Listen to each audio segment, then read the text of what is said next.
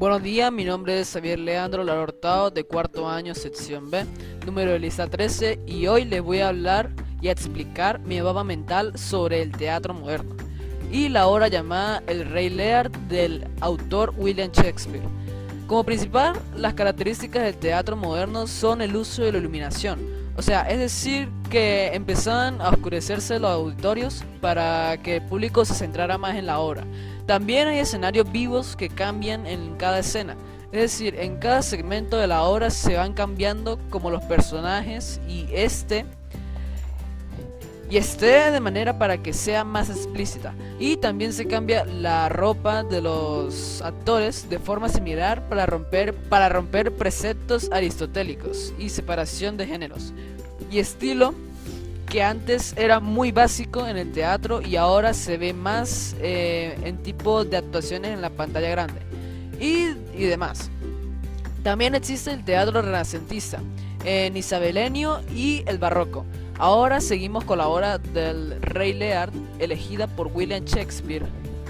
Y los personajes principales son el Rey Lear, el Rey de Francia, Cordelia y el Duque de Brocoña. Los temas presentes se basan en resaltar por la ternura de la luz de cómo es libre, que tiene un valor inconmensurable. También que primero la vida, la salud, la belleza, para luego amar por consiguiente, los temas que más se observa en la obra son la verdad, el amor, la justicia, la injusticia, la avaricia y la codicia. Estos temas se pueden apreciar en toda la obra y en lo que seguía del fragmento que elegí.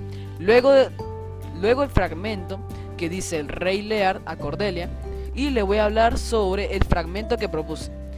Yo os amo, Señor, más tiernamente que la luz, al espacio y a la libertad muchísimos más que todas las riquezas y preciosidades del mundo. Os amo tanto cuanto más se puede amar la vida, la salud, la belleza y todos los honores y los dones, todos, tanto cuando jamás hija amó a su padre.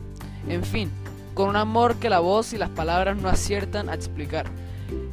En esta corta parte de la obra habla sobre las dos hijas expresando su amor hacia el rey Lear. Y bueno, muchas gracias por escuchar este podcast y nos vemos en la próxima.